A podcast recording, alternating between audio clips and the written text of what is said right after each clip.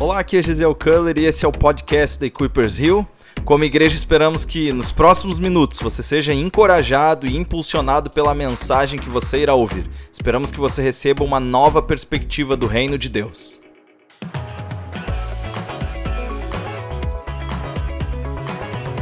Hoje, Dia das Mães, eu particularmente não poderia deixar de passar nesse momento e ministrar sobre pelo menos uma das mães no contexto bíblico. Existem vários, existem vários exemplos e várias revelações daquilo que Deus ah, faz através da maternidade. Acabei de comentar com vocês que sem maternidade não há redenção, sem a figura da mãe não há redenção, e na verdade a redenção é sempre anunciada através de algo que é gerado. É, e é um privilégio para cada mulher gerar algo, tanto filhos naturais, quanto filhos espirituais, quanto propósitos. E embora nós vamos estar falando hoje sobre uma mãe da Bíblia, talvez uma das mais conhecidas, que vem constantemente à memória das pessoas, que é Ana, uh, essa mensagem não é apenas para as mães. Então, os homens que estão aqui, essa mensagem é sobre aquilo que nós podemos gerar espiritualmente. E, obviamente, existe esse contexto bíblico que nós podemos extrair uh, lições muito importantes. Então eu queria que vocês abrissem a Bíblia de vocês em 1 Samuel, no capítulo 1. E nós vamos ler um bom trecho disso. Não sei se todos vocês estão familiarizados com a história de Ana, mas Ana é a história de uma mãe persistente. A verdade de uma mulher que não poderia gerar filhos e Deus concede um favor a ela.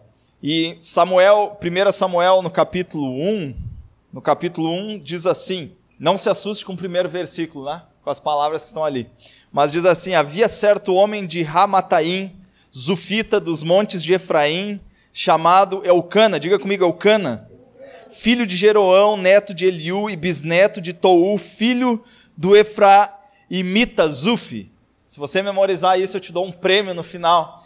Mas a coisa mais importante que nós temos que extrair nessa manhã sobre isso é que o nome desse cara se chama Eucana. Eucana não é um nome muito comum, não sei se você um dia vai ter um filho vai querer botar o nome de Eucana, provavelmente não, mas o versículo 2 diz assim: ele tinha duas mulheres, uma se chamava Ana e outra Penina. Diga comigo, Penina. E o que, que acontecia? Penina tinha filhos, Ana, porém, não tinha. Isso que o texto bíblico está dizendo. Bom, deixa eu contextualizar para vocês. Isso aqui não é uma autorização para ter duas mulheres. Existia um contexto cultural e naquele, naquele contexto cultural, os homens poderiam ter mais de uma esposa e também não eram oba-oba, eles tinham que sustentar essas esposas. É, e existia todo um contexto tribal e mais protetivo. A sociedade era bem diferente do que era hoje, embora esse nunca fosse a ideia de Deus, né? desde o início da criação, Deus sempre criou um homem para uma mulher.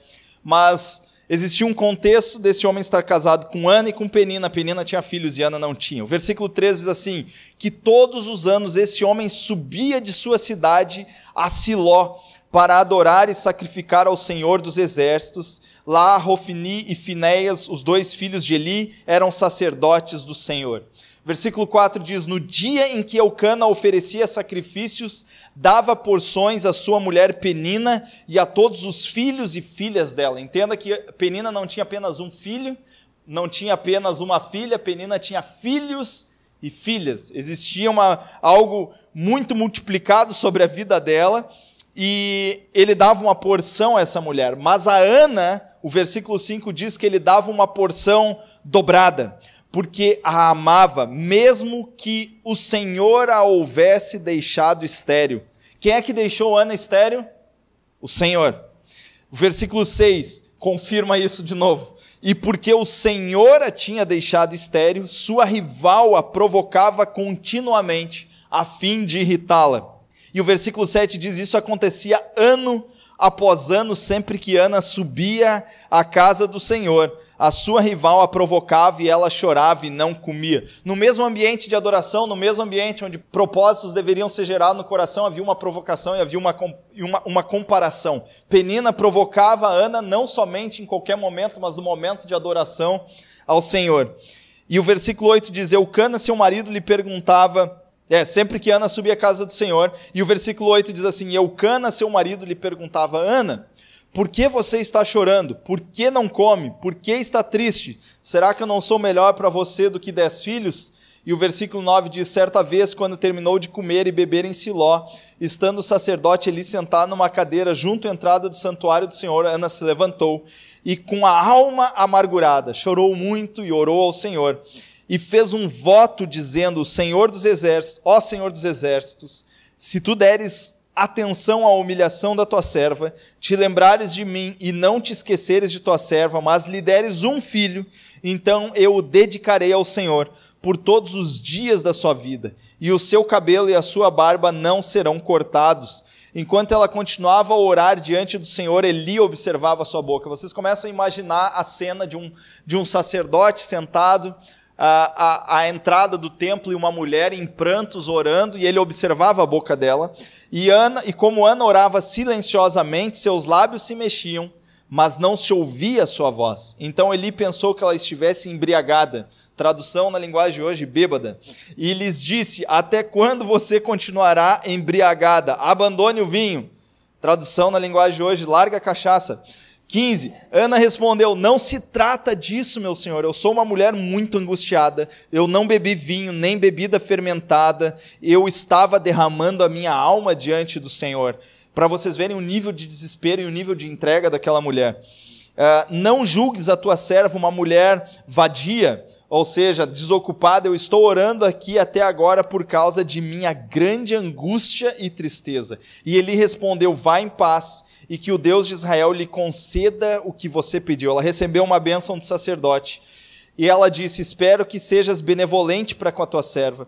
Então ela seguiu seu caminho, comeu e seu rosto já não estava mais abatido. Na manhã seguinte eles se levantaram, adoraram ao Senhor, então voltaram para casa em Ramá. E Eucana teve relações com sua mulher Ana, e o Senhor se lembrou dela. Ana engravidou, o versículo 20 diz, e no devido tempo deu luz a um filho, e deu o nome de Samuel, dizendo: Eu pedi ao Senhor. Esse é o significado de Samuel.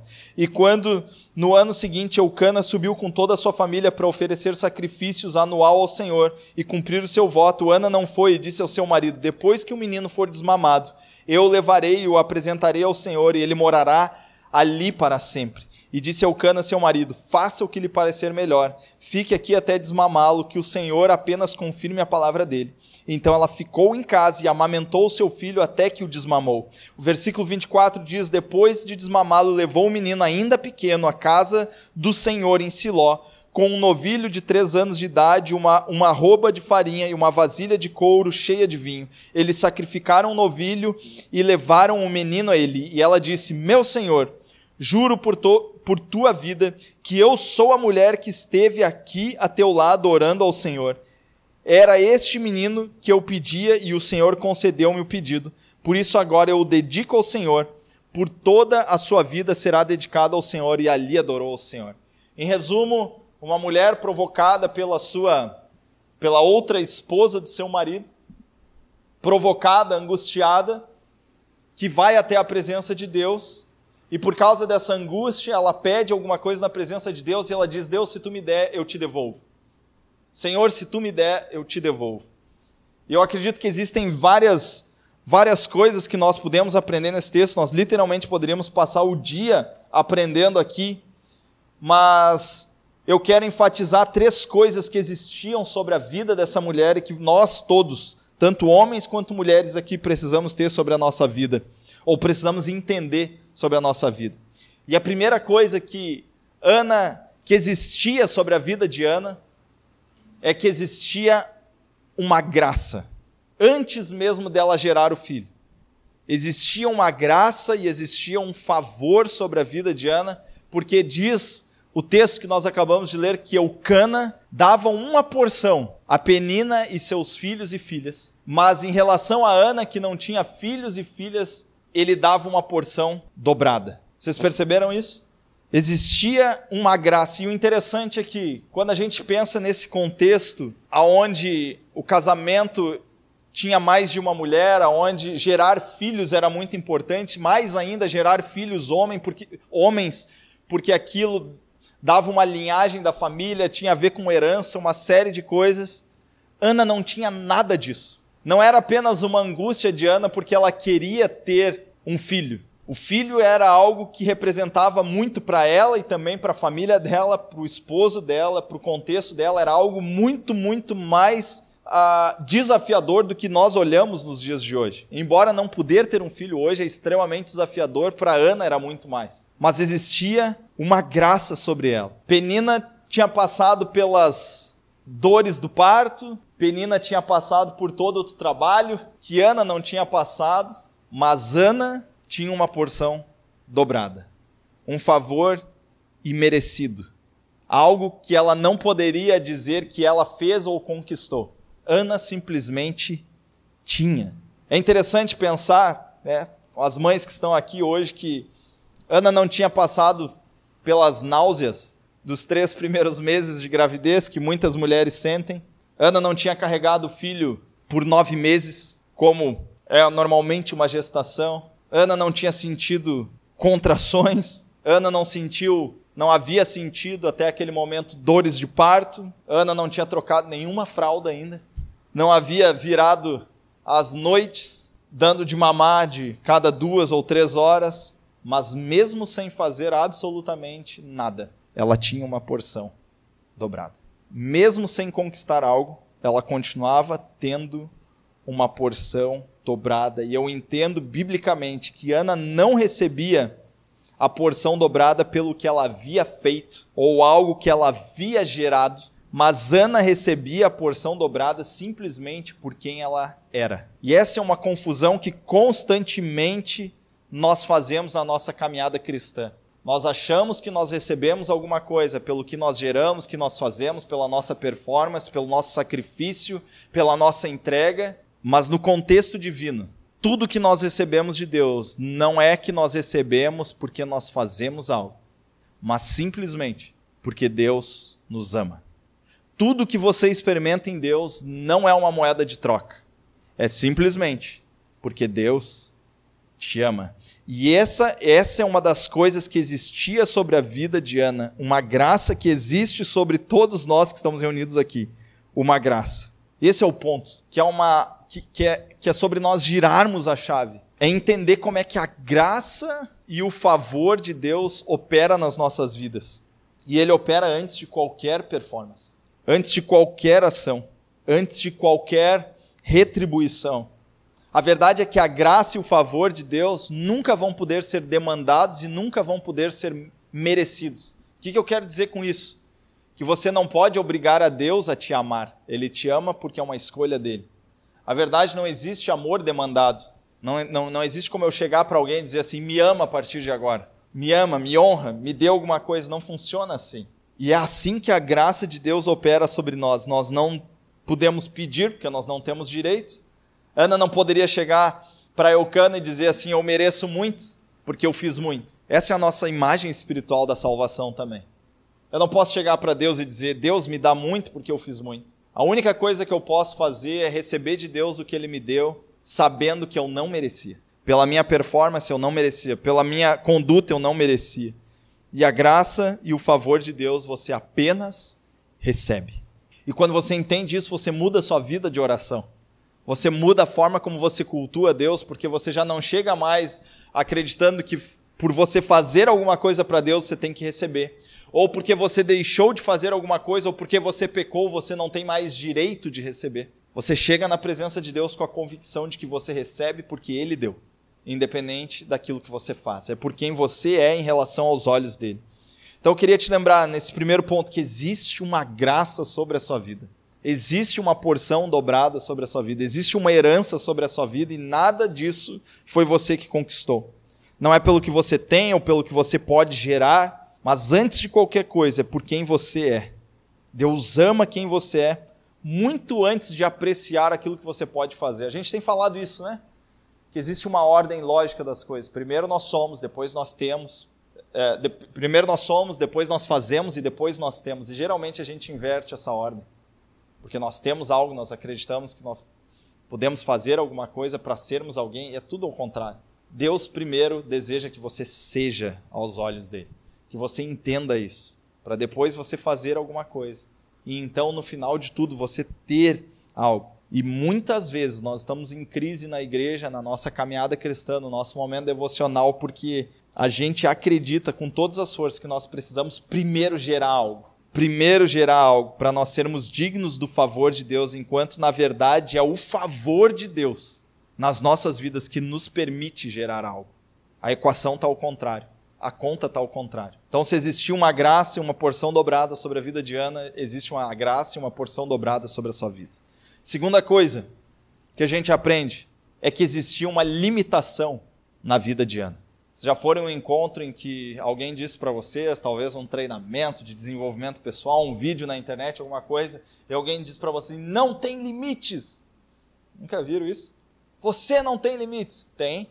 Obviamente, todos nós temos limite. E Ana tinha uma limitação. O ventre de Ana, alguma coisa no corpo dela, fazia com que ela fosse estéril. E o texto bíblico nos diz que era o Senhor. Alguns vão dizer, ah, mas era a forma como eles entendiam naquela época que era Deus fazendo. Eu prefiro acreditar e eu vou. Eu sempre olho a Bíblia de forma mais literal. Eu gosto de dizer que eu acredito na Bíblia em tudo, até naquele cordãozinho vermelho que vem na Bíblia, até aquela tirinha vermelha, eu acredito naquilo também. Ana era estéril. O que nós acabamos de ler no versículo 5? Mas no versículo final do versículo 5, mesmo que o Senhor a houvesse deixado estéril. O versículo 6, e porque o Senhor a tinha deixado estéril. Mais do que uma limitação que Ana tinha, ela tinha uma limitação que Deus colocou sobre ela. A verdade é que Ser estéreo não foi uma escolha de Ana, não é porque ela tomou muito anticoncepcional, não é porque ela fez uma cirurgia plástica, sei lá, que afetou o organismo dela, não é porque ela tomou bomba para ir na academia e ela ficou estéreo, sei lá o que, que pode deixar estéreo, mas ser estéreo não foi uma escolha de Ana. Ser estéreo não era uma opção de Ana. Ana ser estéreo parece, pelo texto bíblico, ser algo exclusivamente da escolha de Deus. E esse sofrimento que ela tinha era porque ela tinha uma limitação, e essa limitação vinha de Deus. E por que, que eu estou te falando isso? Porque sobre a sua vida existe também uma limitação, em alguma área ou outra que Deus colocou. E a limitação não é simplesmente para te deixar para baixo ou alguma coisa assim superficial. É, Deus colocou isso para que eu ficasse triste. Deus colocou uma limitação para que você descobrisse alguma coisa nele que você ainda não descobriu. E o ponto é que a gente tem que aprender, prestem muita atenção nisso. A gente tem que aprender a lidar, a sofrer, a esperar naquilo que Deus colocou sobre nós em relação a uma limitação. Nós temos pouca resistência ao sofrimento hoje em dia. Mas a verdade é, se Deus te limitou em alguma área, você vai ter que aprender a lidar, a sofrer e a esperar com aquilo. E começar a buscar em Deus. Mas sabe o que é interessante? A gente leu um capítulo inteiro. Se tua leitura bíblica estava atrasada, já colocou ela em dia agora. Já. Leu um capítulo inteiro na igreja. E a gente não vê Ana murmurando. A gente não vê Ana reclamando. A gente pode ver Ana abatida, a gente pode ver Ana totalmente aflita, talvez sem ter muitas respostas. A gente pode ver Ana em várias circunstâncias, mas a gente não vê Ana murmurando. A gente não vê Ana questionando, porque ela era uma mulher tão forte que ela sabia lidar com as limitações que Deus havia colocado sobre a vida delas e ela sabia exatamente quem poderia mudar essa limitação. Ana não reclama, não murmura, Ana continua, Ana persevera, Ana busca, Ana não se afasta da casa de Deus. Todos os anos ela está na casa de Deus, oferecendo sacrifício com a sua família. E a verdade é que eu acredito que nós podemos reclamar e murmurar daquilo que nós escolhemos. Mas aquilo que Deus impôs sobre a nossa vida, nós só temos que lidar, esperar, aguardar, persistir, jejuar. Porque aquilo que Ele colocou sobre a nossa vida, nós não temos direito de reclamar. Nós podemos pedir para Ele mudar, mas nós não podemos murmurar. Se você vai reclamar de alguma coisa na sua vida, reclame das escolhas que você fez, não das coisas que Deus colocou. Quando eu estou falando sobre essa limitação na vida de Ana, eu estou te lembrando que Deus. Agora, esse, esse é algo forte, né? principalmente para a nossa geração, mas eu gosto dessa palavra. Deus estava fazendo o que com Ana, limitando o ventre dela? Deus estava fazendo o que com Ana quando ele deixa Penina ter filhos e filhas ao lado dela e ela ser provocada constantemente? Deus estava fazendo o que com Ana? Deus estava humilhando Ana. Essa palavra não cabe mais em muita teologia de muita gente, entendimento de Deus de muita gente, mas Deus estava humilhando Ana. Você sabe o que significa humilhando? Tornando humilde, colocando Ana onde ela deveria estar, na casa do Senhor, aos pés do Senhor, sabendo aquele que poderia mudar toda a limitação que ela tinha. Mas sabe o interessante é que quando alguém te humilha, aquela humilhação pode até gerar morte. Mas quando é Deus que te limita, é Deus que te segura, é Deus que te humilha, é Deus que retém. Toda humilhação que Deus causa gera vida, porque nos torna mais parecidos com Ele, com o Filho dele, com o sacrifício, com a entrega. A humilhação de Deus não gera morte, a humilhação de Deus gera vida. Quando eu olho para a vida de Ana, quando eu acabei de ler é, essa palavra aqui com vocês, eu, eu, eu, eu começo a pensar que a humilhação de Deus, além de gerar vida, ela começa a gerar o que é profético, porque Ana vai ter um filho chamado Samuel que vai ser entregue na casa do Senhor, que vai ser um dos maiores profetas de Israel. Quando Deus nos humilha, a humilhação que Deus dá nos gera uma oferta, uma entrega, a, oração, a, a humilhação que Deus nos dá gera é, algo ministerial, gera um serviço. E eu me arrisco a dizer que sem sofrimento e sem processo, sem limitação que Deus coloca sobre as nossas vidas, o profético, o ministério, o serviço, a generosidade nunca é gerado nas nossas vidas. Pensem comigo. Vocês estão sabendo da história dessa mulher agora. Agora pensa comigo. Se Ana tivesse filho com facilidade, o problema estava em Ana, não estava? Tinha um esposo, duas esposas. Penina tinha filhos. O problema não estava em Eucana. Eucana estava fazendo o trabalho dele. O problema estava em Ana. Penina provavelmente era daquelas mulheres tão férteis que eu acho que Eucana olhava para ela e ela engravidava. Tem mulher que é assim, né? Esposa olhou, bum, engravidou. Mas a minha pergunta é: se Ana tivesse filhos com a mesma facilidade que Penina tinha, se Ana não tivesse essa limitação que Deus havia colocado sobre a vida dela, eu, eu pergunto para vocês: Samuel estaria no templo? Eu acredito que não. Provavelmente não. Se Ana tivesse 16 filhos, 20 filhos, sei lá qual é a capacidade, né? Poderia, de acordo com o tempo de casar dela, a idade que ela casou, sei lá. Se ela tivesse filho para encher um ônibus, provavelmente Samuel não estava no templo. Porque se vocês entenderem, existe essa tensão de que quanto maior a nossa limitação, quanto maior a nossa humilhação, maior é a nossa entrega no final. Quanto mais tempo a gente leva para conquistar algo, maior é a nossa oferta, e quanto maior a dor, maior é o valor daquilo que a gente tem em mãos.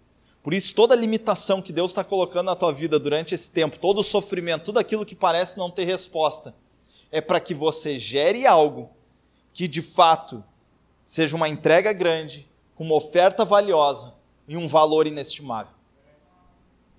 Quanto maior a limitação, maior a entrega. E eu acredito que é tempo de você e eu vivermos uma realidade e entender que algumas coisas que acontecem na nossa vida não têm controle de fato. Eu não controlo tudo. É exatamente nesse momento em que nós somos humilhados. Quando nós olhamos para as nossas mãos, para os nossos recursos, nós olhamos para tudo à nossa volta e nós simplesmente chegamos à conclusão de que eu não posso fazer nada em relação a isso a não ser esperar em Deus.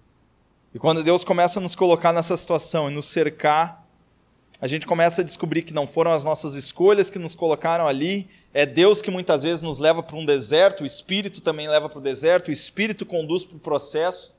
É nesse momento em que a gente não tem mais respostas que Deus começa a gerar uma entrega extraordinária no nosso coração.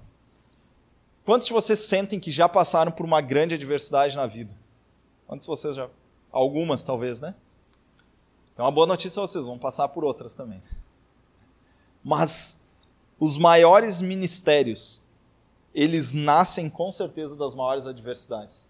Você nunca vai ver alguém que ministra na presença de Deus, alguém que conduza sua casa de forma sábia e inteligente, que não tenha passado por grandes desertos, grandes processos, grandes limitações em Deus.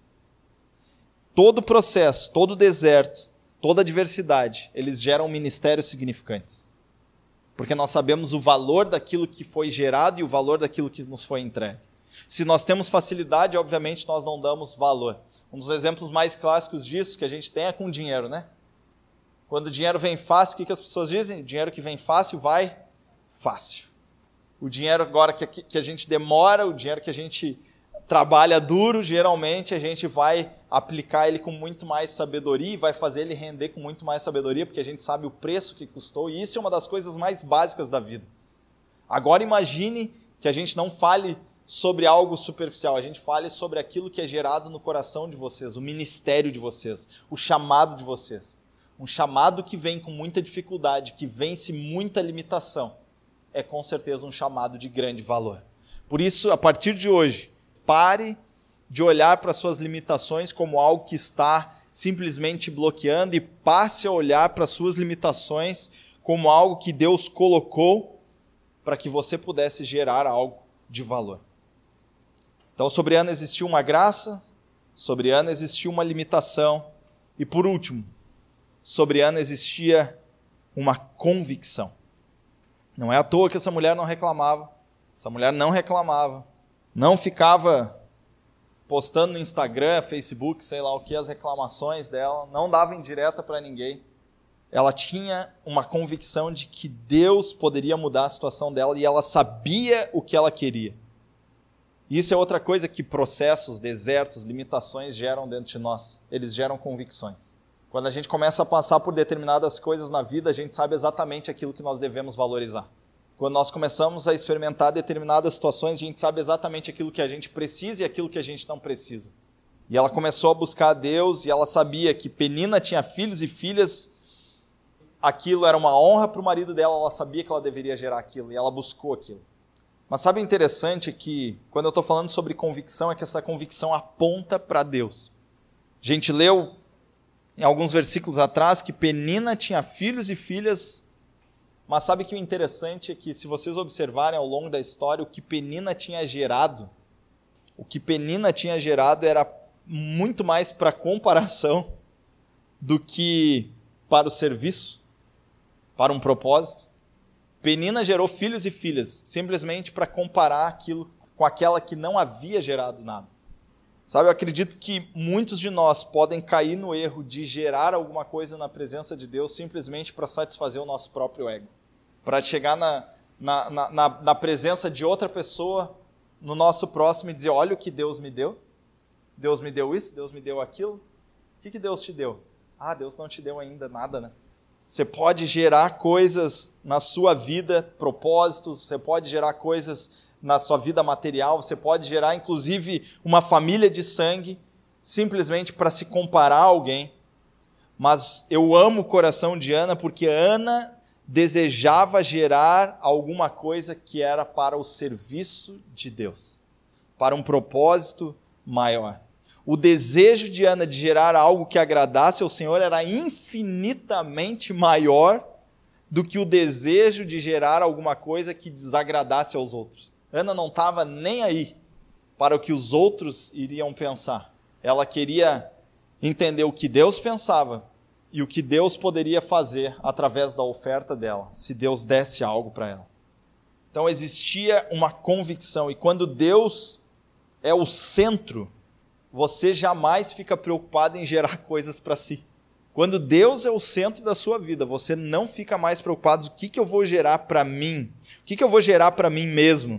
E você não fica nem um pouco preocupado em gerar coisas para provar algo para os outros. A sua única preocupação e exclusiva preocupação é gerar alguma coisa para Deus.